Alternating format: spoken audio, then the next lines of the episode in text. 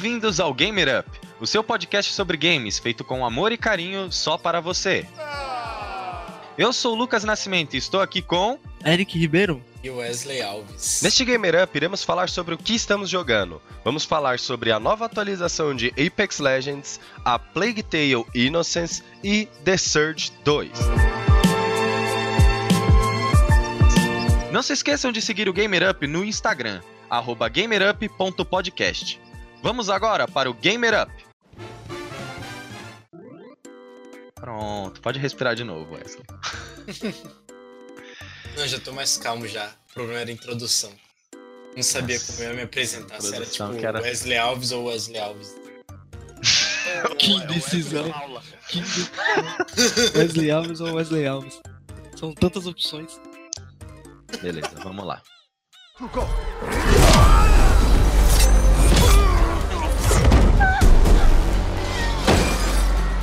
Vamos lá, pessoal. A gente vai começar falando sobre o Apex Legends, porque parece que tem umas novidades aí. Vocês dois são os especialistas no assunto. E eu vou fazer umas perguntas aqui pra vocês de algumas coisas que eu tô sabendo. É, antes eu queria só uma breve introdução. Quantas horas de jogo vocês dois têm?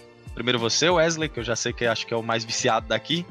Cara, eu acho que eu já tenho. Eu tenho umas 1.400 horas. 1.500. Nossa, é pouquinho. Qual o seu elo? Eu, é, eu fui Predador na última season, que é o elo mais alto.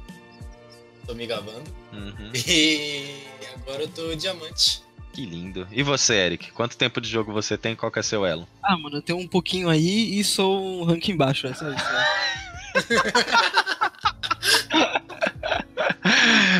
Garoto Eu, novo. jo- eu jo- eu novo. jogo ele desde o início, desde que ele saiu eu jogo ele, tá ligado? O problema é que eu nunca me empenhei nele, então, tipo, eu tô nível baixo ainda, tá ligado? E eu, tipo, eu tô bronze 3, sei lá, eu não jogo competitivamente o bagulho, tipo. Aparentemente, pelo que vocês me falaram, tem uns 20 dias aí que começou a nova temporada, é isso? Isso mesmo. E o que, que tem de novo aí nessa temporada, o Wesley? E você também, Eric? Você que tá mais quietinho. Não, tipo assim, é, é de- aí, É um pouco difícil pra, pra mim falar o que tem é, de novo nessa temporada, porque eu fiquei uma temporada inteira sem jogar. Entendeu? Então eu sei Aham. exatamente dizer o que, que entrou nessa temporada, entendeu? E o que entrou na passada. Entendeu? Eu sei só as diferenças que tem entre a segunda temporada e a quarta. Porque eu pulei Que a é terceira. muita. Então vamos ser mais atuais aí. Tá. Wesley, o que, que tem de novidade entre a terceira e a. de diferente da terceira pra quarta temporada? Vamos lá, tem um passe de batalha, né? Hum, Que, O que, que tem hoje nesse dia. de batalha? Então, hoje em dia quase todo jogo tem que, tipo assim, você vai jogando, vai ganhando uns pontos de experiência, vai subindo os níveis. E aí você ganha umas skins de arma, personagem, Isso é, isso é bem genérico, né? banner. É, isso é comum em todo jogo que tem passe de batalha. Então O é passe só de pra- batalha ele te dá uns itens mais cosméticos, então. Isso, isso. É, Entendi. no caso do Apex, qualquer item é só cosmético, não tem nada que altere a jogabilidade. É, ele é free to play, né? É. Certo. Não, aí- mano, é impossível, mano. Aquela Peacekeeper do evento tem que alterar a jogabilidade, porque aquela arma é muito linda, cara. Ela é muito apelona também. Por que que ela é apelona, quase gente? mata o cara. Tiro Ela é o que? mais Uma sniper, uma metralhadora? É uma escopeta. Ah. Ela é a escopeta mais forte do jogo. Na verdade, uhum. é a arma mais forte do jogo. E você joga muito com ela? Algo lógico. Tem que aproveitar. Até eles nerfarem, a gente aproveita. Mas já Parece nerfaram. que. Mas eles nerfam e nunca resolve. Ela sempre vai ser forte. Uhum. Parece que nessa temporada também tem um personagem novo. Isso. Revenant. E quem Ele é é- Revenant? Revenant é um simulacro. Ele é um. Ele foi um assassino no passado. E aí colocaram a mente dele, né? Quando ele morreu, pegaram a mente dele e colocaram dentro de um corpo robótico. Então ele é um robô com um corpo de humano. Não, E Pera, quê? Não, ao contrário. Você é burro, cara. Nossa, é o contrário, nossa senhora. ele é um robô com a mente de humano. Entendi, entendi. Aí, Tem sentido entendeu? agora. É, é, eles introduziram ele na, na temporada da seguinte forma. Eles, ele descobriu que ele tinha virado um robô, né? Quando com uma falha no sistema dele. E aí ele se revoltou contra a empresa que criou ele, né? Que é a Raymond, Raymond Robotics. Uhum. Aí, como ela era uma das empresas que estava muito presente nos jogos Apex, é, ele decidiu entrar lá para matar todo mundo. E aí é assim que ele é introduzido. Uhum. Entendeu? E aí eles lançam uns teasers, soltam uns vídeos lá da história dele. Muito bom, muito bem informado. Pelo que eu sei, os personagens do Apex Legends, eles são tipo os heróis de, sei lá, League of Legends, Overwatch, então cada um tem suas skills próprias, é isso? Isso. Exatamente. E quais são as skills aí do, do mocinho aí que é que é robô com cabeça de humano aí? Tá. É É... Ghost in the Shell ao contrário, tá ligado?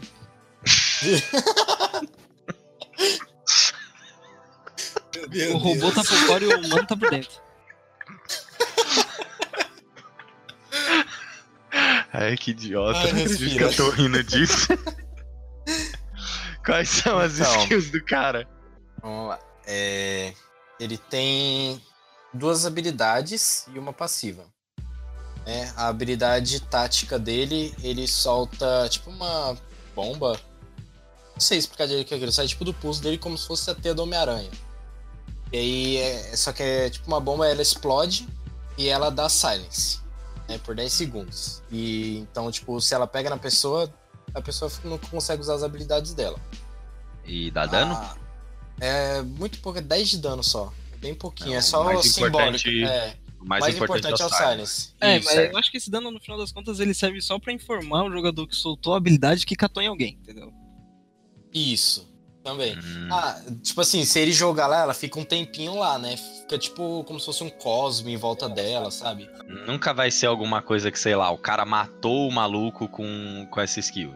É, matou Pode ele com essa skill. acontecer. Não, beleza, gente. Só que raro, né? Isso, muito raro, cagada. é cagada. Não é Não raro, tem é como- cagada. Não, é, não tem como a pessoa fazer isso intencionalmente, cara. Não existe. É, aí tem a ultimate dele, que ele levanta um totem. Ele cria um totem assim, que aí você vai lá, acho que é o Z, que você aperta, nem lembro mais, porque quase ninguém tá jogando com ele. Mas você aperta o Z, e aí você entra no modo sombra. E uh, o que que acontece? Você consegue correr mais rápido, né? Isso todo mundo pode usar do seu squad. Você entra no modo Uhum. sombra. E aí o que que é o modo sombra? Você tá com o seu shield, né? O seu escudo e a sua vida. Quando você toma dano, né? quando você não tá no modo sombra, você perde o seu shield e depois a sua vida. No modo sombra, quando você vai pra fight, você perde só a vida. Só que vamos supor, você colocou o totem, você foi lá, fightou com os caras, e aí você morreu. Aí, tipo, você não morre de verdade. Você volta nesse totem com o seu shield completo e um risquinho de vida. Aí você cura sua vida e já consegue voltar pra, pra luta. É, vale lembrar que como ele é um personagem é, mais ágil do que os outros, ele toma mais dano dos outros também. Ele toma 5% a mais de dano. Isso. Ele toma 5% a mais de dano. Nessa temporada também tem uma arma nova, não é? Isso. Tem a Sentinel, que é uma sniper nova. Ela é aquela sniper. É, é Bolt Action. Fala, eu acho. É, bolt action. Bolt Action, né? Que tipo é aquela arma que tu atira e tu puxa os negócios do lado dela. E aí você atira de novo, aí tem que fazer compensação de bala, porque tem a queda, né, durante o trajeto. Eu não sei Hum, explicar muito entendi, bem como é que funciona a sniper. o negocinho do lado é aquele ganchinho, né? Que eles puxam pra Isso. cima, pra trás, tô ligado. Isso, isso, isso. E... Isso, ferrolho. Isso, e esse negócio da compensação é a questão da gravidade, não é? Isso. É, eu acho que- eu acho tipo, O Entendi. ponto principal dessa sniper é a habilidade, meio que a habilidade nova que ela tem, né? Que ela tem uma habilidade diferente das outras snipers. Isso. Que no caso dela você pode gastar uma carga inteira de, de escudo pra deixar ela mais forte. Tá ligado? E aí ela diminui um pouco a, a questão da compensação, você tem que compensar menos e ela atinge o. Acho que ela chega a arrebentar o escudo inteiro do cara. É, o escudo todo. É muito boa. Eu Ela adoro dá ela. muito dano. É... Teve uma. Parece que teve duas, mais duas mudanças, uma na questão da munição e outra na Você é backpack. burro. Isso. Backpack. Quais são É, essas mudanças aí? A- Eu falei a- errado o nome do bagulho? Backpack. É, back, É Back, back? Burrice. back, backpack, mochila, é mochila, mochila, backpack. Mas eu falei certo, eu falei bagpack. Você fala de uma maneira burra. Mano, não é Não é backpack, é backpack, é o pacote de costas. Ah! Pô, Até gente, eu buguei, mano. Até eu Vocês comecei a vocês me bugar. deixam burro, velho. Backpack. Fala Ah, tá bom, mochila, back. fala mochila, fala mochila. Eu não fala sei falar mochila. Você acha que eu sei falar mochila? Mochila é mochila, caralho. Então, fala mochila. Tá bom, vai, vamos de novo. Teve uma mudança na. Alguma, é, duas mudanças, uma na munição e outra na mochila, é isso? Exato. É, Quais são essas mudanças aí? Antigamente, na Season 3, a- as snipers elas entravam na classe das armas comuns. Tipo, por exemplo, tinha arma leve, que usava o tipo de bala leve. Ela tinha uma sniper que usava bala leve. Ah, tinha uma sniper que usava bala pesada. Eles pegaram todas as snipers, removeram dessas classes e criaram a classe sniper em si. E aí toda sniper usa munição de sniper agora.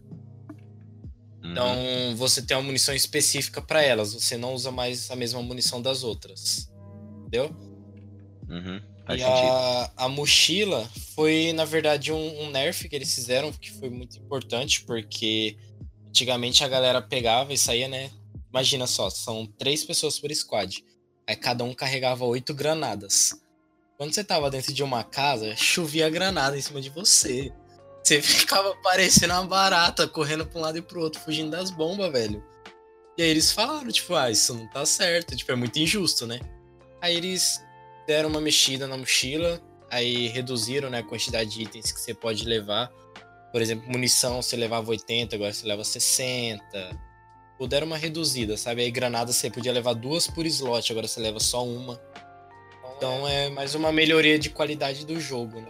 É, eu acho que a questão, a questão da, da mudança das munição foi muito importante porque as snipers antigamente usavam munição de energia, tá ligado?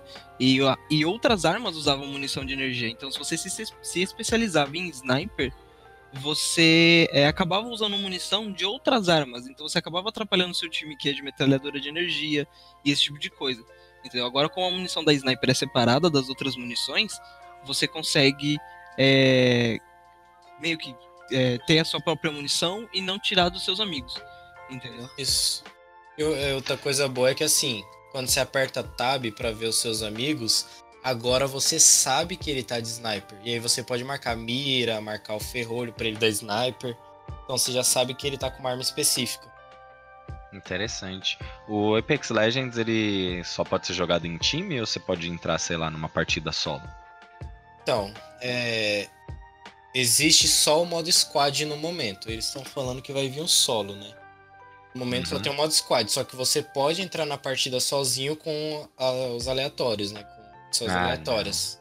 É, Aí. isso aí é, doença, isso aí é doença. é, não, então, é, mas, é, o, mas o, quando, quando o Apex foi produzido, ele foi pensado é, dessa maneira, tá ligado? Tanto Isso. que ele tem o melhor sistema de chat de jogo sem usar voz da história dos games, assim, sabe?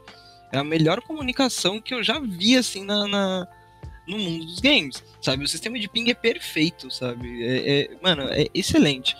E aí eu tava conversando com os amigos meus sobre isso, né? Porque os personagens falam os nomes das armas e falam que precisam daquilo e falam que ali tem. E então toda a atualização. É dublado? É, ele tecnicamente é dublado, não em português, mas ele é dublado, ele tem a dublagem.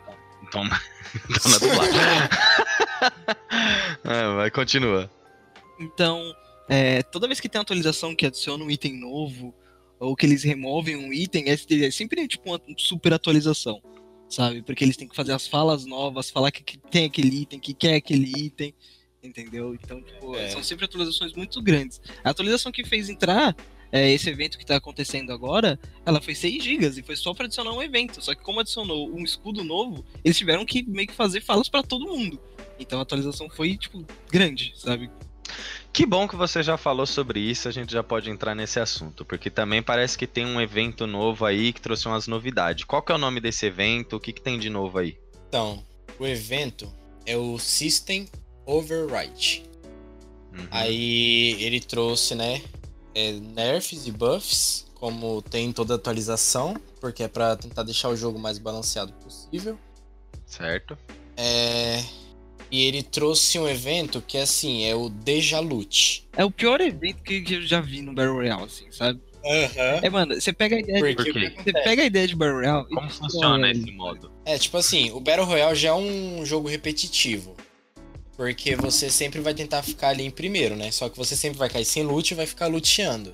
Uhum. Nesse Deja Loot, o que, que acontece nesse evento? Os loots têm local fixo. Então, Hum. o- uma arma que tá aqui, ela sempre vai continuar aqui. E a outra que tá ali sempre vai continuar ali.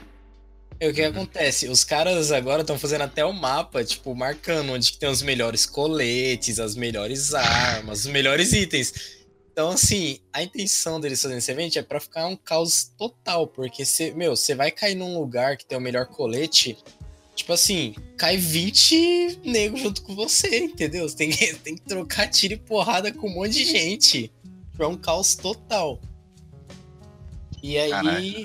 eles trouxeram o escudo Evo, que é um escudo novo. E Uhum. conforme você vai aumentando o seu dano, né? Vai dando, vai dando o dano nas pessoas, ele vai evoluindo. E aí ele te dá mais vida. Por exemplo, o escudo mais forte que a gente tinha acrescentava 100 de vida. Esse escudo, quando ele tá totalmente evoluído, ele te acrescenta 125. Hum, entendi. Bem legal. É, a- o único problema é que esse dano, é, esse dano, ó, esse escudo, ele não, ele te dá mais escudo quanto mais dano você faz, mas não necessariamente pra você ter os 250 de escudo, ou 250 não, ou 125, você tem que fazer 125 de dano. Entendeu? Você tem que fazer bem mais dano do que isso pra pra para ganhar esse 125 de dano, de dano não, desculpa. Tem uma dúvida minha com relação a Apex Legends. Eu tinha, eu ouvi alguns rumores aí com relação a alguma coisa. Existe alguma ligação entre o jo- esse jogo e o Titanfall? Sim. O Apex ele se passa no mesmo universo, né? Do Titanfall. É, tem um planeta, eu não me lembro agora o nome exato, mas que eles criaram os jogos Apex lá. E aí, né, as pessoas vão pra, pra esse jogo pra, pra se matar lá. Porque os jogos Apex é o Apex que a gente joga. Uhum. Entendeu? Mas é no mesmo universo, sim. Tanto que os predadores lá tem o no nosso ranking. Uhum. É, acho que é isso, né? Tem mais alguma novidade sobre o Apex Legends? Acho que não. Então é isso, pessoal. Esse foi o Apex Legends. Ele é free to play, tá disponível para PlayStation 4, Xbox One e PC. Todo mundo aí joga no PC, é isso? Exatamente. Tem crossplay esse jogo não, né? Quem dera. não. Hum, que tristeza. Esperamos que um dia venha. What the hell are you?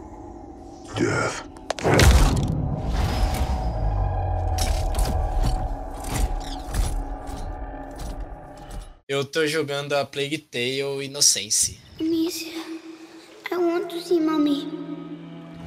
Hugo, I want her to come back. I'll carry you. Mummy is dead, Hugo. You'll never see her again. Go away! Hugo, no! Alone. Don't take too long. I hate you. It's for your own good, I'm Hugo. sorry, I'm sick. They've come back. Everything is. Bom, eu salvei o A Plague Tale já tem um tempo aí. Foi, você começou a jogar por recomendação minha, inclusive. O que, que você tá achando do jogo? Cara, eu tô adorando. Mano, que jogo maravilhoso. De verdade. Eu recomendo pra todo mundo. Vamos lá então, vamos começar, vamos abordar algumas coisas aqui. O que, que você tá achando da história do jogo? Então, eu nunca fui um cara muito de focar na história dos jogos. Aí você me falou assim: presta atenção na história desse jogo. Aí eu fui prestar atenção. Meu, é uma. Tipo assim, eu fico ficcionado, sabe? Tipo, eu fico ansioso o tempo todo querendo saber o que, que vai acontecer. E aí, Uhum. tipo, eu não tô tendo muito tempo pra jogar. Mas, tipo, quando eu jogo, tipo, que eu tenho que parar, eu fico tipo, mano, não, não posso parar agora, velho. Tipo, eu preciso ver o que vai acontecer, sabe? Tipo, ela é uma história que te deixa muito ansioso pra saber, tipo, os próximos fatos. Ele mete o louco Tô falando que ele mete o louco falando que é online pra não precisar dar pausa no jogo, entendeu? É verdade. É, assim, a história do jogo, no começo, eu achei ela bem fraquinha. Aquele início. Peraí. Ô, você vai ficar fazendo barulho com os bagulho aí, tio? Você vai dormir, não vai mais se maquiar? Ela maquiou metade do rosto só. tá aparecendo vídeo do YouTube agora. Bom, vamos voltar. Bom, você tinha falado do, da história, eu acho a história do A Plague Tale bem da hora. E o, só que no começo dela eu achei ela zoada, sabe? Uhum. Porque o começo ele é muito. Eu achei muito clichê, sabe? Começa te mostrando. É muito clichê daquele negócio da jornada do herói, sabe? Começa mostrando o mundo comum da garota, dela caçando com o pai, mostrando como que é a relação dela com, a- com o pai. Eles conversam sobre a mãe, pra já in- inserir pra gente como é que é a. Como a relação dela com a mãe e com o irmão dela é Aham. per- é, conturbada, entendeu? E aí, Uhum. tipo, em um segundo um monte de merda começa a acontecer, matam todo mundo ali, tacam fogo na porra toda, entendeu? Esse começo de, de história, eu achei ele muito clichê, muito clichê. E eu não dava nada pra história desse jogo, mesmo ele tendo concorrido a melhor narrativa no The Game Awards, o que por si só já é impressionante. Mas depois a história vai começando a seguir um caminho mostrando a relação do Hugo e da como é que é o nome da menina? Eu esqueci. Faz tempo que, faz um tempo que eu joguei. Ah, A- eu esqueci A também. Mícia, a Mícia. A Mícia. Isso. Mostra a relação deles, né? Porque ela não conhecia ele, né? Nunca tinha visto ele.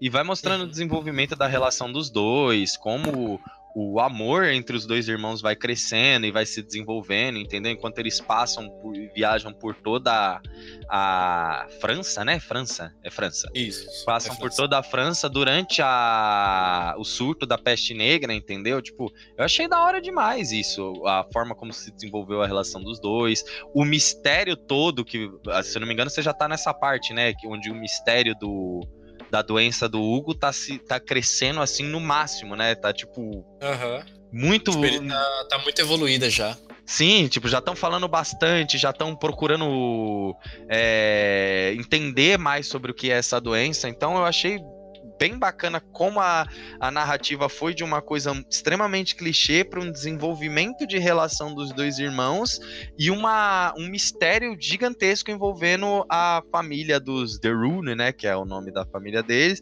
e a condição do Hugo, entendeu? Isso eu achei bem interessante na, na história. Não, é que nem eu, eu tinha te falado, né? Eu nunca fui muito de ver história dos jogos, né? Normalmente eu pegava ali um hack and slash e queria só sentar o dedo ali no botão e matar tudo. Ou de jogos online, né? Tipo FPS, MOBA. Então eu nunca fui muito voltado assim na história. Aí Uhum. quando eu peguei pra jogar ele, tipo, desde o começo pra mim, tipo, eu já fiquei fascinado, sabe? Tipo, caraca, mano, tipo, tipo assim, ah, que família meio que problemática, sabe? e aí acontece, tipo, todos os problemas, eu fico tipo, caraca, olha só as merda acontecendo, meu Deus do céu. E desde o começo eu já fiquei muito ansioso, sabe? Uhum. É, é interessante também que um mérito pra mim grandioso do jogo é a tensão que, que o jogo traz pra cima de você, né? Porque o começo do jogo você é, é, quando a mecânica principal do jogo, que é o stealth, é apresentada pra você, você tá dentro do castelo, tipo, basicamente num beco sem saída, com um monte de cavaleiro da Inquisição invadindo sua casa, e você tem que fugir com uma criança, tipo, escondido, sabe? Uhum. Meu, e ele vai mantendo isso, você vai fugindo pelo castelo, depois você vai pelo, pelos jardins, não é? É isso? Não lembro. Isso, isso. No começo Você tu sai pelo fundo e vai pro jardim. Isso, aí você vai pelos jardins e depois vai mostrando a sua trajetória andando por toda a França. E isso é uma das coisas que eu acho mais legais do jogo, que ele é um jogo lindo, né? Tem- ele é muito bem, muito bem feito, muito bonito. E ele vai mostrando diversos ambientes, sabe? Tipo castelos, vemos florestas, vilas assoladas pela, pela peste negra. Eu achei, inclusive, a primeira vila por onde a gente passa, e a gente vê aquela o período histórico mesmo, né? Tipo, as pessoas presas dentro de casa em quarentena, com um X pintado na porta, exatamente como foi durante a, a época da peste negra. Eu falei, mano, isso aqui tá foda pra caralho, entendeu? várias vezes. Tipo, eu me peguei parando de jogar pra ficar rodando assim com a câmera, vendo o ambiente, sabe? Por causa da, da- do gráfico, sabe? Tipo, é muito lindo o que eles fizeram ali. tipo, tem coisa que você olha e fala, cara, tipo, isso é uma paisagem real. Tipo, tu fica olhando a paisagem no jogo. É bizarro. Muito bem feito nessa questão gráfica. Uhum, eu cheguei, inclusive, a brincar bastante com o modo fotografia do jogo. Não sei se funciona isso aí. Tá, é, eu vi, eu vi. Cara, eu. Eu vi só uma vez, mas eu não fiquei muito focado nele. Nossa, eu usei ele algumas vezes. Eu tirei umas fotos incríveis, mano. Depois eu vou subir lá no, no Instagram do Gamer Up pra galera ver. Porque ficou muito da hora, entendeu? Tipo, a- a- as paisagens, os gráficos, meu, a- os personagens, apesar deles parecerem um pouco estranhos, ainda tem uma beleza muito própria, sabe? Eu vi Sim. até como, sei lá, tipo, como se fosse um traço, como se fosse um desenho, sabe? Tipo, um traço de um desenho. Tipo, ah, eles têm essa aparência mais. mais. É. Como posso dizer? Sei lá, parece mais delicada, sabe? Aham. Mesmo nos personagens que são mais velhos, ainda parece que tem uma delicadeza no. No, nos no design dos personagens, sabe? Eu achei, achei fantástico isso, meu. Meu, é... esse foi um dos poucos jogos também que eu joguei assim que. Saindo um pouquinho dessa parte da questão gráfica. E me fez, tipo, meio que me sentir como personagem, sabe? Uhum. Porque que citou essa parte que é, a gente entra na vila e tem um X na porta, tipo, você vai passando e tem gente que fecha a janela. Uhum. E aí quem tá mais no alto fala, tipo, ah, sai daqui, você é uma praga, não sei, sabe? Tipo, Nossa. essas coisas. Nesse Tipo, momento eu- tem, nossa. até, tem até alguma cena, você pode bater nas portas, entendeu? E aí você bate, o Hugo, a criança também bate, e ele fica, ah, por que, que as pessoas não respondem? Isso, nossa, tipo, esse momento eu me senti muito mal, sabe? Eu fiquei, caraca, mano, tipo, como se fosse eu ali, sabe? Tipo, falando, caraca, mano, ela tá sofrendo, tipo, um negócio que ela não tem culpa, sabe? Uhum. Ali, é, tipo, é, eu senti que esse jogo transmite muito isso, pelo menos pra mim, transmitiu muito, assim. É. Como se eu tivesse na pele do É a personagem. questão da, da imersão social, né? Você sente que você tá num mundo onde as coisas realmente estão acontecendo e as outras pessoas têm vida e elas interagem com você, sabe? Isso colabora muito pra imersão do jogo. E é muito legal ver, ver, ver esse tipo de coisa, sabe? É, essa questão da imersão é real, era isso que eu ia falar mesmo. Você, Eric, você questiona muito isso de tipo, por exemplo, quando quando você tem aqueles jogos onde você tem várias missões principais e missões secundárias e aí tipo, você quer estar dentro do jogo, você quer viver, você quer ser aquele personagem, entendeu? Então, acaba meio que sendo uma quebra quando você vê, por exemplo, em jogos que tem missões secundárias, você tipo, puta, pra que que eu vou parar essa missão principal que é tão importante pra ir fazer uma missão secundária? E eu tive um pouco disso com o com a Plague Tale com relação a explorar o mapa. Porque em muitos momentos eu não via motivo pra eu sair explorando o mapa, entendeu? Ah, eu ia encontrar mais itens pra craftar as, as melhorias na, na atiradeira ou na bolsa, entendeu? Ou então eu encontrar um coletável, como as flores lá que o Hugo gosta tanto. E tipo, eu não via motivo pra sair fazendo isso, só que meio que como eu precisava desses upgrades, eu acabava saindo pra ir atrás. E eu não gostava disso, porque eu achava que aquilo ali tava quebrando muito a imersão pra mim.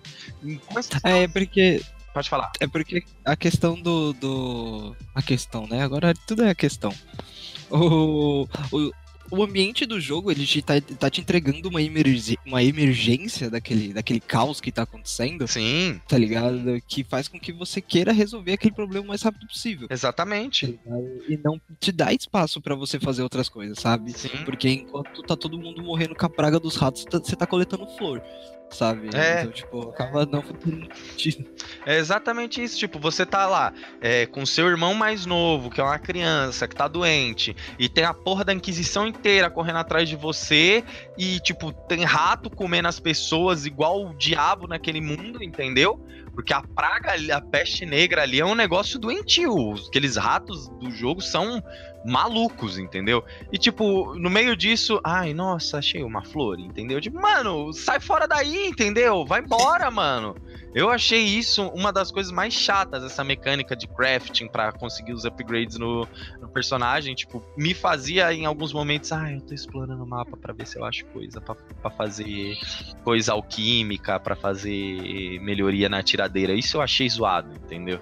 É, eu acho que ele devia ser menos mecânico e mais narrativo. Tá eu digo que em um ponto, em um ponto só, ele conseguiu não me tirar da, da imersão. Que foi um momento em que eu tava andando e aí eu decidi ir pra um outro lugar, né? Dar uma explorada. E aí, na hora que eu fiz isso, o NPC que tava andando comigo, ele, ele perguntou, ele fala, Ei, onde é que você vai? A gente tem que ir embora logo. E aí a personagem responde, tipo, ah, não, a gente só tá fazendo um pequeno desvio, é rapidinho, entendeu? Tipo, é uma coisa pequena, mas pelo menos ficou inserido dentro da narrativa do jogo, entendeu? Não ficou simplesmente tipo. Porque para quem estivesse vendo, como se fosse um filme, por exemplo, ia ficar. Por que, que essa idiota tá indo pra lá? Entendeu? Tipo, faz o menor sentido, sabe? Eu acho que. Que assim, tipo, essa parte seria mais bem introduzida né, de craftar os itens. Se ela fosse, por exemplo, tipo, conforme ela fosse progredindo na história, ela meio que encontrasse o item. Não encontrasse, mas, tipo, sei lá, tipo, que nem ela encontra várias pessoas na jornada dela. Sim. Tipo, com uma pessoa fala assim, ah, eu tenho tal coisa, que nem acontece lá com a primeira senhora, né? Ela encontra, ela fala, ah, sua tiradeira tá fazendo barulho e tal. Tem, tem uma tira de couro ali, então pega ela que dá pra fazer outra, sabe? Sim. Tipo, sim. uma coisa mais inserida assim, tipo, que tenha uma história, tipo, ah, tal coisa sua dá para melhorar, então toma aqui, vamos lá, sabe? Uhum. Não nessa parte de você ficar coletando o item e aí depois acha lá aquelas mesas de ferramenta para craftar. Eu achei isso muito mecânico e realmente, tipo, meio que tira foco da, da história. Uhum. Tanto que eu tô jogando, tipo, eu não tô nem focando muito nessa parte de ficar craftando, sabe? Uhum. Eu tô realmente, tipo, dentro da história do jogo. É, e tem outra coisa, né? A gente já falou. Quer dizer, mudando de assunto, né? Rapidamente. A gente falou aí sobre os ratos, que são uma mecânica importante no jogo, né? Uhum. Mas, eu não sei você, Wesley, eu achei essa mecânica que é tão presente no jogo, tão marcante. A primeira coisa que eu vi sobre esse jogo eram os ratos. Tem um rato no logo do jogo, e eu achei que os uhum. ratos é o menor dos problemas de tudo isso, é, entendeu? É o menor, é o menor. Quando você chegar, é que eu não vou te dar o spoiler, mas quando você chegar no final do jogo, vai ficar ainda mais estranho a presença dos ratos no jogo, entendeu? Porque, assim, eu achei eu acho que assim, é muito fácil você solucionar o problema dos ratos. Sim, exatamente. Porque... E quando. É, mano, é só criar um monte de gato, foda-se. É, é, uma mecânica muito simples, né? Tipo, o fogo espanta os, os, os ratos, entendeu? Então. Taca fogo na cidade. É, taca pronto. fogo na cidade, o problema é resolvido. No mundo, tá ligado? Tacando o mundo. é, é que assim, a gente não vê os ratos de dia, então a gente vai estar tá sempre de noite quando os ratos aparecem. E aí, a mecânica é bem simples. Onde tiver luz, onde tiver fogo, os ratos não vão estar. Então, fica, acaba sendo muito, muito simples mesmo, porque se você tá no escuro, qualquer ponto de luz se destaca muito forte. Então é só você olhar qual o ponto de luz mais perto e você pensar um segundo em como você faz para chegar ali. Não chega a ter nenhum desafio é. muito grande, nenhum dos momentos onde os ratos estão entre você e seu objetivo, porque parece que ele é só mais uma coisinha a mais, entendeu? Tipo, uma coisa besta. Cara, Fala pra você. É que a questão, a questão do, do, dos ratos da, da, da, da, peste e tudo mais, ela é uma questão só de background. Tá ligado? Ele é o background para contar aquela história daquele, daquele personagem. Entendeu? Então, o problema daquele personagem não necessariamente é os ratos, tá ligado? Os ratos é o problema do ambiente em qual ele tá inserido. Sim. Entendeu? Eu acho que é um erro você tratar os ratos como é, figura principal ali, tá ligado? É que é como se você tratasse os ratos como figuras principais, por exemplo, no Dishonored, tá ligado? Que também não é o caso, mas tá acontecendo a peste ali também. E você meio que desfocar da, da, da história ali, sabe? Porque. Porque, tipo. É que a, é... a história é do Hugo, né? É, então, é a história. Do irmão dele. Exatamente. Eu entendi o que você quis dizer. Achei, eu não tinha pensado assim, sabe? Mas agora faz, tipo, muito mais sentido. É melhor tratar como a história do, tipo, do Hugo e da Mícia que estão indo atrás da cura dele do que tratar, tipo, como um período da peste negra que tá causando todos esses problemas. Uhum.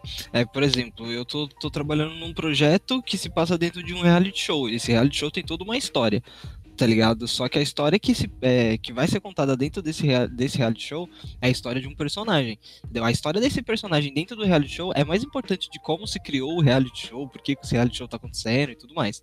Entendeu? Agora, se eu pegasse o nome do, do, do, do- projeto e desse pro nome do reality show, ia muito parecer que o jogo é sobre o reality show e não sobre o, sobre o, o personagem que tá, que tá dentro desse reality show. Como, por exemplo, Apex Legends, né? Apex é um jogo dentro do universo, não é? Exatamente. Isso. Só que Apex é o nome do evento. Entendeu? Como não isso. há nenhuma história sendo contada durante a, a partida, durante o jogo, é, não tem problema. Sim. Entendeu? Não, vendo por esse aspecto, realmente os ratos acabam sendo só um pano de fundo para o que tá acontecendo. Só que, ainda assim, ainda assim, os ratos eles são utilizados como uma mecânica dentro do jogo e acaba sendo uma mecânica muito simplista por conta, né, disso que eu falei. É só você ir seguir nos pontos de luz que você resolve os problemas. Uhum. É que, é que em, em game design é, é muito comum você usar luz, tá ligado? Pra tudo. Pri- Principalmente pra te indicar o caminho, Sim. tá ligado? Então, quando eles têm a oportunidade de usar a luz pra te indicar o caminho, ou te indicar o que você tem que fazer usando a luz, vai ser usado. Tá ligado? E esse é o problema. Esse é e que, tipo, isso não pode é, ser é, explícito ao jogador. Tá É, ligado? E nesse caso Isso fica que- muito, até porque a gente tá no Isso. escuro sempre. Exatamente, entendeu? E isso, isso é um problema. O jogador ele deveria descobrir o próprio caminho e não ficar seguindo é, a luz o tempo todo. Mas É. obviamente isso se encaixa com a mecânica dos ratos. Então faz sentido, sabe? Não teria como ser feito de uma outra Sim, não teria, entendeu? É, Uma última coisa que eu queria falar sobre a Plague Tale é que eu vi uma galera reclamando sobre como o jogo que era que ele começa com uma tensão muito grande na questão do stealth e de repente ele acaba se tornando um jogo, ele acaba tendo uma mudança de tom e acaba se tornando um jogo muito mais sobre você matar os seus inimigos. Teve uma galera que criticou isso, dizendo que o jogo saiu de um jogo de stealth e tensão pra virar um jogo de ação maluco. O que, que você acha sobre isso, Wesley? Cara, até agora eu tô indo tudo no stealth. Ai. Eu não precisei ficar matando ninguém assim, sabe? Tipo, uma cena ou outra que é necessário, sabe? Uhum. É. Mas nada que, tipo, que eu fale, nossa, o jogo deixou de ser stealth. Não, tipo, ele tá- ainda mantém o stealth na maior parte do tempo. E é uma parte ou outra que você precisa ali, realmente, tipo, matar o inimigo, sabe? Sim, Mas a maior parte você consegue passar ali tranquilo sem matar ninguém. sim. Eu tive a impressão durante muito tempo no jogo que você que você poderia passar a maior, maior parte dos desafios sem matar ninguém. Entendeu? Tirando a primeira morte no começo do jogo, a primeira pessoa que você mata no começo do jogo, que basicamente é pra te ensinar a matar, né? Para O jogo te ensinando Uhum. a matar. Ela, eu não senti que você que, to- que outras pessoas precisariam morrer, entendeu? Inclusive durante o jogo há momentos onde eu salvei alguns soldados da Inquisição, sabe? Tipo, eu podia ter matado eles, podia ter deixado eles morrer e eu salvei a vida deles. Uhum. Mas há um certo ponto do jogo onde realmente o jogo ele meio que te força a sair matando. Porque acaba sendo tão difícil você seguir por stealth que o mais fácil realmente é você matar todo mundo. Algumas pessoas acabaram reclamando disso, só que eu vejo, é, vendo por um lado narrativo, eu não acho tão ruim essa mudança de tom. Porque, por exemplo, Mano, a Missy ela vem se fudendo desde o começo do jogo. Ela presenciou a morte do pai até. é, ela presenciou a morte dos dois pais dela, né? do- dos dois pais, parece que é um casal homossexual. ela prese- a, Missy ela presenciou a morte dos pais dela e. E tipo, tá é, correndo da Inquisição o tempo todo. A Inquisição acaba matando outras pessoas que são importantes pra ela ao longo da história, entendeu? Meu, em algum momento, eu acho que era o esperado ela vir, ela se rebelar contra isso. Ela falar, bom, agora eu vou matar esses caras, entendeu? Tipo, eu acho que fez sentido pra mim, é, com o passar do jogo, acabar se tornando mais plausível você matar, entendeu? Tipo, não me pareceu alguma coisa tão grotesca assim na questão da mudança Aham. de tom, já que a narrativa meio que trava, tava levando a isso, entendeu? Então eu achei que fez sentido essa mudança. é, é algo compreensível se você for parar pra pensar, né? Porque, meu, você disse, tipo, ela sofreu demais. Tipo, Ela só se ferrou, tá ligado? Ela não se deu bem em momento algum. Então, é esperado que ela se revolte assim, fique puta da vida e saia matando o pessoal. Uhum, Mesmo que tenha como passar sem matar, né? sim. Bom, é isso, né?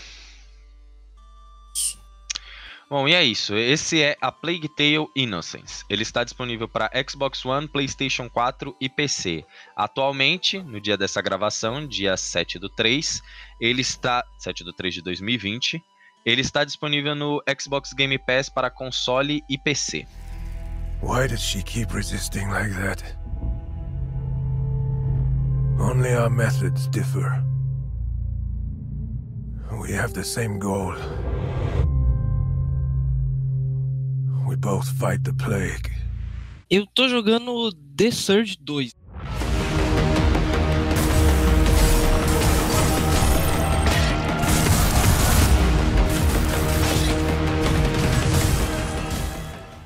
Bom, The Surge 2, pelo que eu sei, né, ele é um Dark Souls futurista. É isso?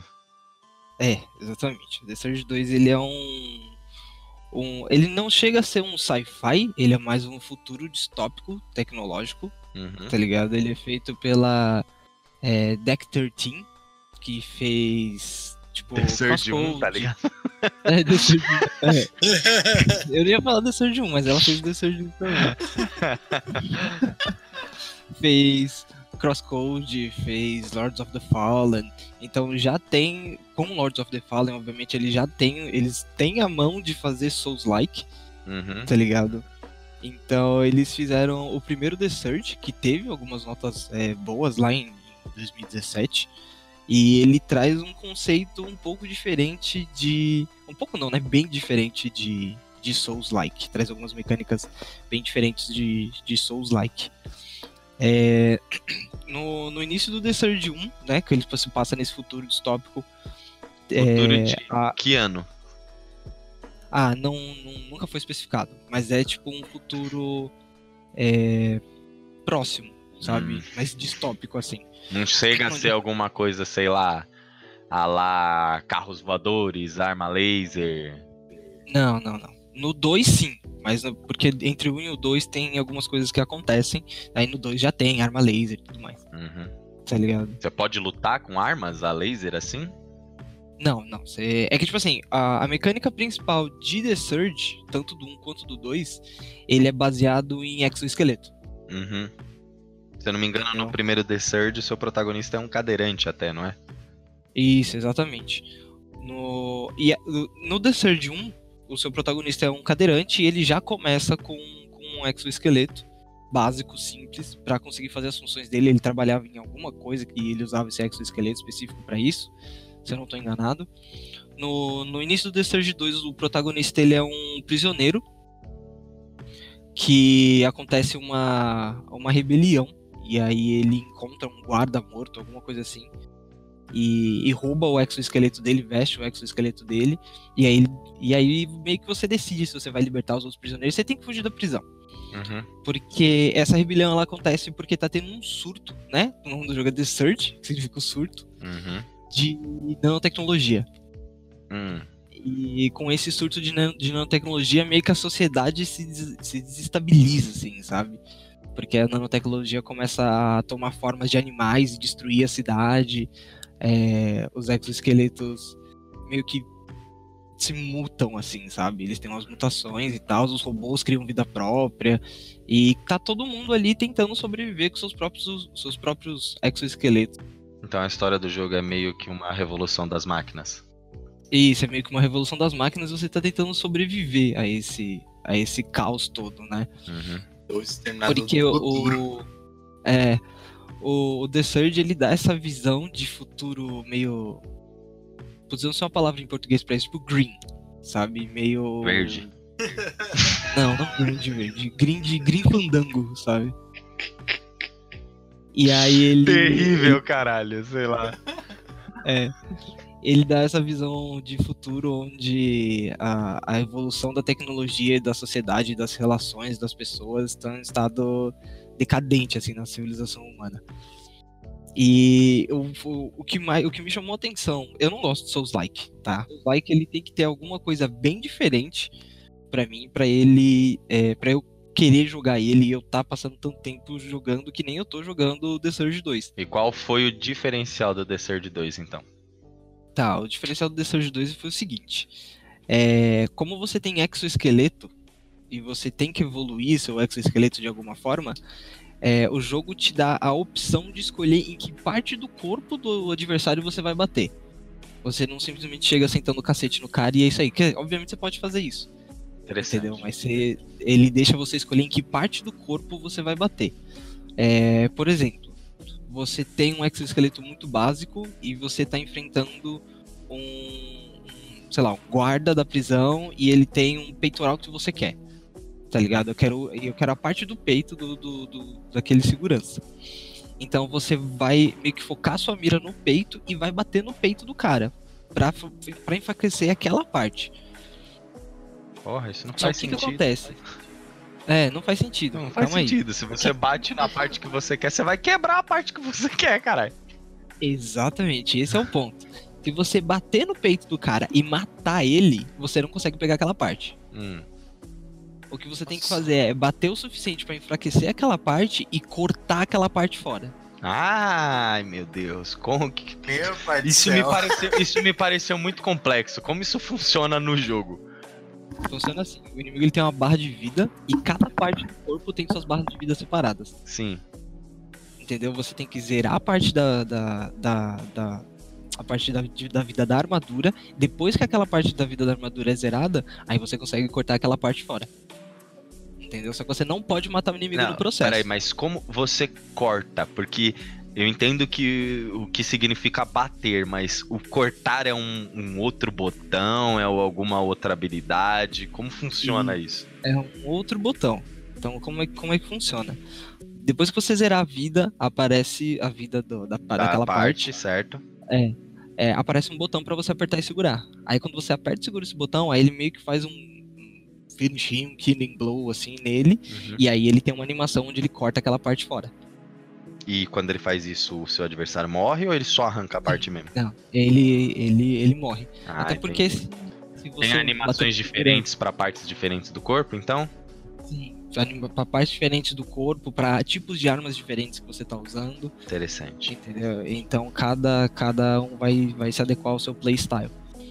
Caraca, até eu quero jogar isso agora. Tenho duas dúvidas, duas dúvidas. Você É. falou com relação a armas diferentes. Eu vi Aham. algumas imagens do jogo e eu fiquei meio preocupado com algumas coisas. Ainda mais por ele se tratar de um Souls-like. Porque o que eu vi de alguns vídeos foi gente lutando com porrete, com umas luvas dando porrada nos outros. Eu vi imagens dos caras com umas lanças gigantescas e isso não bate muito, não faz muito sentido pra mim por se tratar de um jogo futurista. E no presente ninguém luta com espada, lança e nada, a gente sai dando tiro. Quais são as armas do jogo e, e por que são e por que te- existem é, é tão constante essas armas brancas, vamos dizer assim? Então, é, a questão das armas brancas é, é que assim, o, com o surto da tecnologia, como a tecnologia avançou muito, é, eles inventaram meio que algumas regras para para uso de arma de fogo e esse tipo de coisa. Eles quem? Pelo menos a, a sociedade, a polícia, o governo Certo, certo.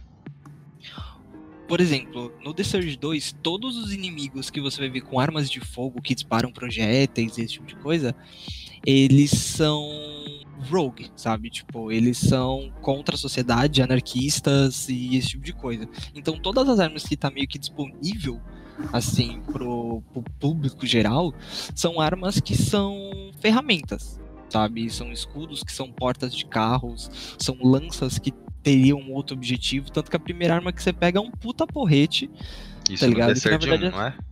Ou no 2 É, tanto no Surge 1 quanto no, no The Surge 2. Uhum. É um puta porrete que é uma coluna, assim, sabe? Do, não de uma pessoa, né? É uma coluna. Nossa, seria bizarro. Seria muito engraçado se fosse a coluna de uma. Caralho, seria muito bizarro. Fosse a coluna do protagonista, já que o protagonista é cadeirante, né? É, não, a coluna no- dele pra bater nos outros. É, no 2 no dois ele, ele não é um cadeirante, ele já é uma pessoa que anda normalmente. Meu Deus, bizarro. É, eu sei que nesse, assim, jogos geralmente tem essas mecânicas de golpe forte, golpe fraco, entendeu? E só que eu descobri, é, é, é, você já tinha me falado que o The Surge ele tem uma mecânica diferente, onde o ataque é horizontal e vertical, é isso? Isso. E como isso influencia no gameplay? Assim, é, inimigos diferentes têm tamanhos diferentes e portes diferentes, certo? Então, se você, por exemplo, mirar na cabeça de um inimigo alto e ficar só dando golpe horizontal, você não acerta. Você vai acertar o inimigo, vai fazer dano nele, mas você não vai acertar a parte que você quer quebrar. Certo. Entendeu? Então por isso que existem os golpes verticais e os golpes horizontais. Se você, por exemplo, quer destruir o peito e der só golpe vertical, você vai acabar acertando a cabeça junto. Então se você acertar a cabeça junto do peito, ele vai acabar fazendo dano na cabeça e dano no peito. Uhum. Então é perigoso você acabar é, abaixando demais a vida do, do inimigo e não quebrando a parte que você quer quebrar pra pegar pra você. Certo. É, tem outra coisa. Por ele se tratar de um Souls-like, eu posso, eu posso esperar por inimigos gigantes. Tipo, porra, no Dark Souls eu já vi in- inimigos que são literalmente monstros gigantescos, entendeu?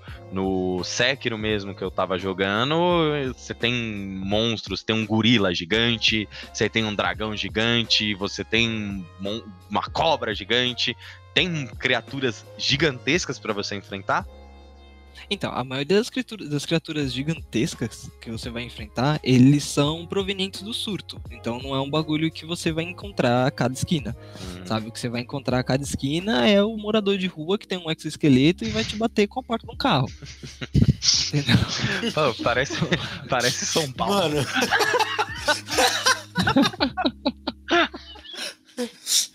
Fui sair na rua ali agora, o cara já tava me esperando com a porta do carro na mão, tá ligado?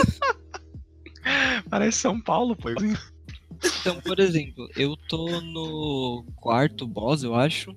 E o primeiro boss era uma tipo uma aranha gigante, que era um cara que tinha um robô gigante, entendeu? Que ele era dono de um, de um, de um porto, um cais, alguma coisa assim.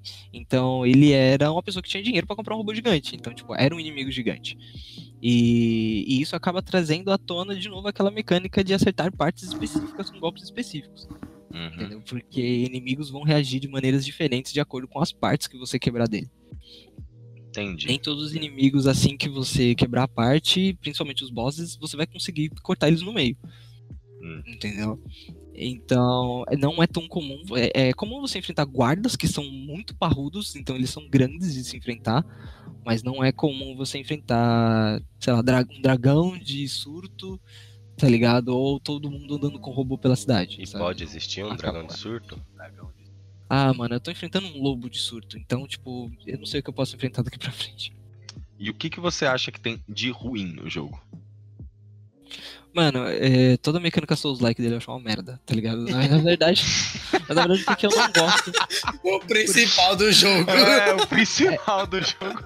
O que, que você não gosta em Dark Souls? É, que é Dark Souls. é da- Não, mas assim, o que eu não gosto, o que eu não gosto de Souls-like que ele tem é a questão do grind, tá ligado? Hum, Eu não gosto sim. de grind, eu odeio grind. Uhum. Então, tipo, é assim, as partes que você pega do inimigo por são específicas do lugar que você bate, obviamente. Então, se você bater no, no braço direito, se você bater no braço que tá com a arma, você ganha a arma, Uhum. entendeu? Aí você tem que craftar essa arma. Pra craftar essa arma, você precisa de scrap metal. Tá ligado? Pra você ganhar scrap metal, você tem que destruir partes de inimigos. Não importa a parte, toda parte que você destruir, você ganha scrap metal. Que, que você destruir não, que você arrancar fora. É, então, tipo, você pega a arma do inimigo que você queria é, e vai matando os outros inimigos pra pegar scrap metal, crafta essa arma e pra ela, você tem que ter meio que um componente dessa arma. Pra você ter o componente dessa arma, você tem que destruir é, inimigos que estão usando com aquela arma. Então você tem que enfrentar várias vezes o inimigo que tá usando aquela arma, ou, ou parecida, né? A, a, que, tipo, se ele tá enfrentando você com pedaço de poste e depois com uma faca, é meio, meio que a mesma arma. Tipo, é tudo. É tudo, tipo, one-handed, sabe? Então não tem problema. Uhum. E aí você tem que ficar matando esses inimigos pra pegar esse componente pra conseguir eh, fazer o upgrade nessa arma. E isso serve pra todas as outras partes do seu do seu, do seu equipamento. Então, tipo, o peitoral pesado. Você vai matar o inimigo, pega o peitoral, crafta e pra você fazer o upgrade você tem que ficar enfrentando aquele inimigo pra pegar o componente pra fazer o upgrade nele. Só que chega num nível, pelo menos pra mim, que eu já fiz tanto upgrade no item que eu tô, que quando eu pego um item novo, que por mais que ele vai ficar forte, forte mais rápido do que esse tá, que está, eu não vou fazer grind. Eu vou continuar com aquele item forte, Uhum. entendeu? E obviamente isso é o que eu faço.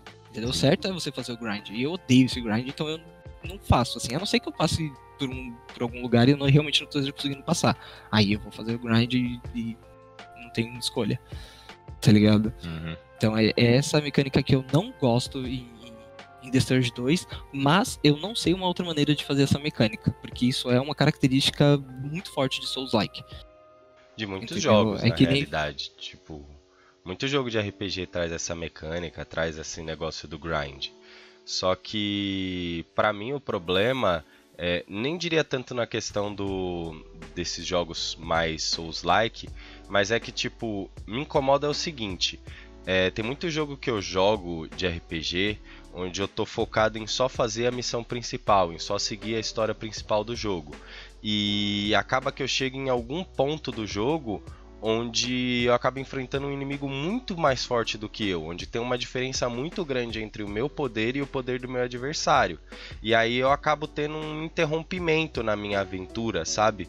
Porque eu tô muito mais fraco e isso acaba fazendo me, me obrigando a fazer o grind para poder conseguir enfrentar esse inimigo. Eu tive até um problema jogando Persona 3, né? Onde eu fui enfrentar um boss e tipo, o boss era muito mais forte que eu e não tinha como. Acabou que eu travei no jogo e eu tive que começar o jogo de novo, do começo. E aí eu acho que acaba sendo uma questão de desbalanceamento. Você tem que tipo deixar o jogo ser fluido o suficiente para não ter esse interrompimento e você ser obrigado a fazer o grind. É, isso é uma, isso é uma uma característica muito forte de jogo é, oriental. É, a gente tem exemplos excelentes no ocidente de jogos ocidentais, né? Porque são jogos no ocidente, que, que fazem isso da maneira que você está falando, no sentido de, tipo, não ligar pra isso e deixar você passar de boa, que eu acho que estraga um pouco a experiência, sabe? Tipo, por exemplo, eu zerei é, The Elder Scrolls 5 Skyrim é, nível 24. Então eu joguei, até eu cheguei, fiz, fui fazendo tudo, fui explorando o que eu queria explorar, 24 eu zerei o jogo. É, meu amigo Cauê foi zerar o, o, o Skyrim nível 12, Quê? entendeu? Em- Mas ele zerou? Ele Então- conseguiu? Sim, ele conseguiu, esse é o ponto. Mas o Cauê zerou nível 12. Então, tipo. É... Eu acho que isso faz parte da construção do seu personagem, de uma certa maneira. Certo? Só que eu não entendo como que isso faz parte da construção do seu personagem em Souls-like. Uhum. Entendeu? Já nos jogos de RPG, o seu personagem é feito pra ficar forte. Tá ligado? É feito pra descobrir o mundo, é feito pra é, ganhar experiências. né? Então eu entendo como isso se encaixa é, um pouco na questão dos RPGs. Mas pra questão de Souls-like eu não, não consigo entender. O, o que eu acho Mas que você é, não que é. categorizaria um Souls-like como RPG também? Não, depende Ou muito. pelo menos The Surge não? Não, nem The Surge. É que o- no, no, no Dark Souls, que eu joguei muito pouco, é, tem uma característica forte de RPG que é a distribuição de pontos. Porra, tem uma No- planilha de Excel gigantesca daquela porra. Exatamente. Exatamente. No, no The Surge já não tem. Você gasta o seu Scrap Metal, né? Que é basicamente seu ponto de experiência. Toda vez que você mata o inimigo, você ganha Scrap Metal. É, pra deixar o seu exoesqueleto mais potente pra, pra conseguir encaixar as peças que você tá arrancando dos inimigos. E nessa você tem é, só três, três pontos para distribuir. Quer dizer, você, tem dois, você ganha dois pontos para distribuir, só que você só tem três categorias para distribuir. Hum. Que é a questão da energia, da estamina e da vida. Uhum. Entendeu? Então, ele você não consegue categorizar ele bem com RPG porque ele não tem meio que interpretação de personagem, você não exatamente constrói o seu personagem do jeito que você quer. Mas ele tem elementos de narrativa, não tem? Você escolhe opções Sim. de resposta e tal. Sim, sim, ele tem. Na verdade, a história é muito bem conduzida. Nada que você possa responder pro inimigo vai alterar a sua narrativa. Pode alterar, tipo, é, ah, esse NPC tá aqui, ou ele não tá mais, agora ele tá em outro lugar. Não tem ou, múltiplos tipo, finais, a lá The Witcher, então, por exemplo. Não, não, não tem múltiplos finais. Uhum. Entendeu? Ele tem um final fixo. Ah. É, o que vai mais variar é como o seu personagem age, como ele luta, se ele vai ser mais rápido, se ele vai ser mais lento, é o que você tá usando no seu exoesqueleto e a arma que você tá usando. Uhum. Entendeu? Tanto que eu me adaptei de uma certa maneira que eu não consigo mais sair daquele. jogar com outra arma, por exemplo. Uhum. Porque a gente tem é, duas categorias de armas meio que pra ladino, assim. Que é as Twin Rigets e as Punching Gloves. Né? As Punching Gloves são os ataques mais rápidos, elas são como se fossem adagas. E a Twin Rigid, ela é uma arma que é, dá um pouco mais de dano. Só que. Não, ela dá um pouco menos de dano. Só que ela gasta menos é, estamina pra bater. Uhum. Entendeu? Então você consegue entrar e sair do combate com mais facilidade. Eu tô assim, tipo, de punching gloves do início ao fim, Uhum. tá ligado? Porque eu não consigo jogar de, de Hammer, de Double Duty, que é muito legal jogar de Double Duty. Mas ela é um tipo de arma que. Tipo, ela, são armas fortes, são armas pesadas. Mas ela não. Ela não deixa você entrar e sair muito rápido do combate. Você prefere Entendeu? mais eu- agilidade do que. Do que. Do que dano. Isso. Porque- pri- principalmente porque, tipo, o Souls-like ele é baseado é, na sua habilidade de desviar e defender e atacar. Entendeu? Eu acho que era muito. Antigamente era muito sobre desviar de golpes. E hoje em dia a indústria tá evoluindo assim pra uma parada um pouco mais de agilidade. Entendeu? Sim, vide que o último é, Souls-like da From Software foi o Sekiro, né? Que é um jogo muito mais ágil. Você tá jogando com ninja, você tem. Se eu não me engano, Dark Souls, por exemplo, você nem pode pular, entendeu? Aqui não, você pula, você tem um gancho, você tem é, muito mais verticalidade dentro do mapa, dentro do seu gameplay. E, né, como você falou, eles estão buscando mais agilidade agora para os jogos do estilo Souls e eu acho que tem dado certo. É, inclusive, inclusive por conta da, da questão do, da agilidade, por ser ambienta, numa ambientação que eu, que eu gosto mais, eu acabei jogando o Sekiro, entendeu? E ele ganhou o jogo do ano, inclusive, no The Game Awards. Ah, então esse é o caminho certo, entendeu? O caminho certo é, então, faz difícil, mas não faz lerdo, tá ligado? Isso foi uma das paradas que me fez desistir de jogar Dark Souls, tá ligado? Porque eu sinto que o Dark Souls é muito lerdo, os- o- a movimentação é muito truncada, sabe? Os golpes eu, eu, eu aperto o botão e, sei lá, vou beber água que quando eu voltar ele vai estar dando golpe ainda e eu, eu volto Nossa. a jogar. Você jogou o Dark? Souls, não jogou, Wesley? Não, não gosto não. Mas você chegou a jogar, não jogou? não. Ah, joguei só o comecinho só, tipo, tentei, aí eu falei, ah, não, não é pra mim esse tipo de jogo não. É, mas eu E jogo. desistir, nossa, é muito difícil, cara, eu passo raiva. É, então, eu acho que, que, que isso é uma das coisas é, legais que tá acontecendo agora no gênero Souls. Porque o leque do gênero Souls tá se abrindo tanto que vai começar a surgir espaço pra todo mundo. Você acha que Entendeu? pode surgir espaço para um jogo do estilo Souls que seja fácil? Não, não, não- a categorização do Souls é ser um jogo difícil, Uhum. entendeu? Mas ele vai dar é, gameplays diferentes para que a galera se adapte. Entendeu? Um ótimo exemplo disso é, obviamente, o The Surge, que ele tá literalmente entre Dark Souls e Sekiro. No quesito agilidade, eu acho que no Sekiro a gente tem agilidade máxima, assim, levando em consideração a dificuldade, né? Você tem mais controle sobre o seu personagem, você pode chegar num cara e bater nele até ele morrer e não desviar de bosta nenhuma. Entendeu? Você pode fazer isso no The Surge também, só que você tem que tomar um pouquinho mais de cuidado. E hoje em dia a gente tem coisa como Remnant from the Ashes, tá ligado? Que é um jogo de tiro, que é um Souls de tiro. Porque a mecânica principal dele é o TPS. Entendeu? Apesar TPS jogo do português. de tiro em terceira pessoa. Uhum. Entendeu? Então ele é. Ele tá, o leque tá se abrindo para que todo mundo tenha um espaço ali no, no gênero Souls e que as pessoas se encontrem ali dentro. Entendeu? Eu me encontrei em The Surge porque eu gosto muito da mecânica de, de tirar os membros e decidir que peça que você vai Sim. usar, como você vai fazer o upgrade, toda a questão da tecnologia do mundo e tal. Eu acho isso é, muito maneiro.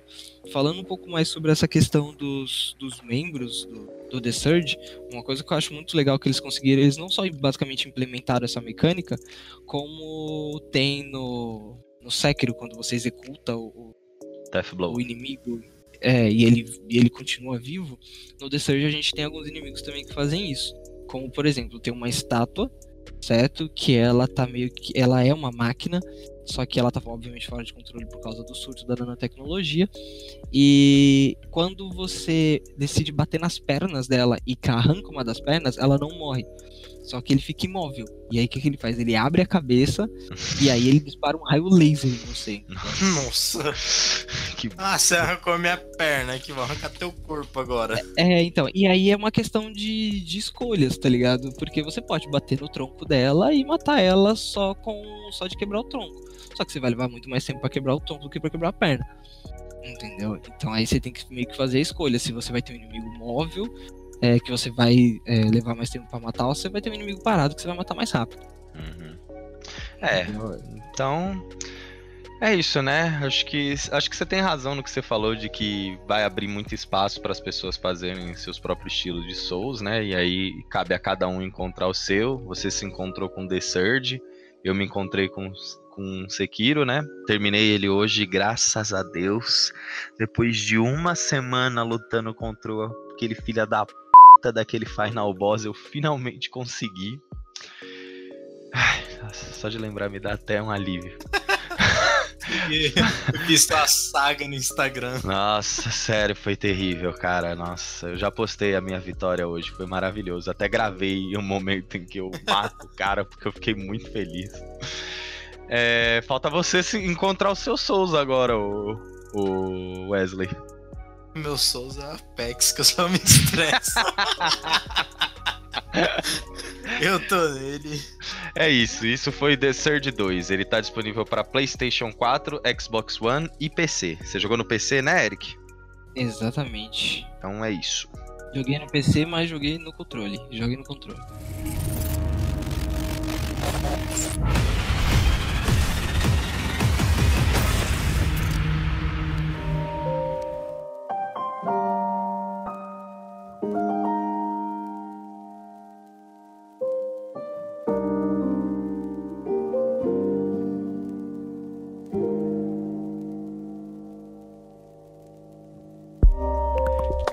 Esse foi o Gamer Up. Se você quer nos mandar alguma mensagem, elogio ou xingamento, você pode entrar em contato com a gente pelas nossas redes sociais ou enviar um e-mail para o gamerup.oficial@gmail.com.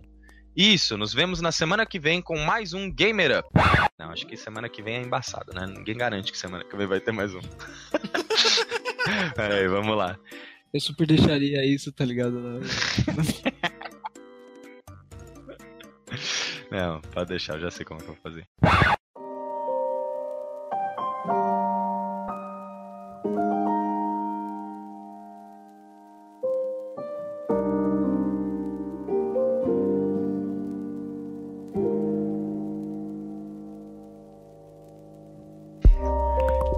Esse foi o Gamer Up. Se você quer nos mandar alguma mensagem, elogio ou xingamento, você pode entrar em contato com a gente pelas nossas redes sociais ou enviar um e-mail para o gamerup.oficial@gmail.com.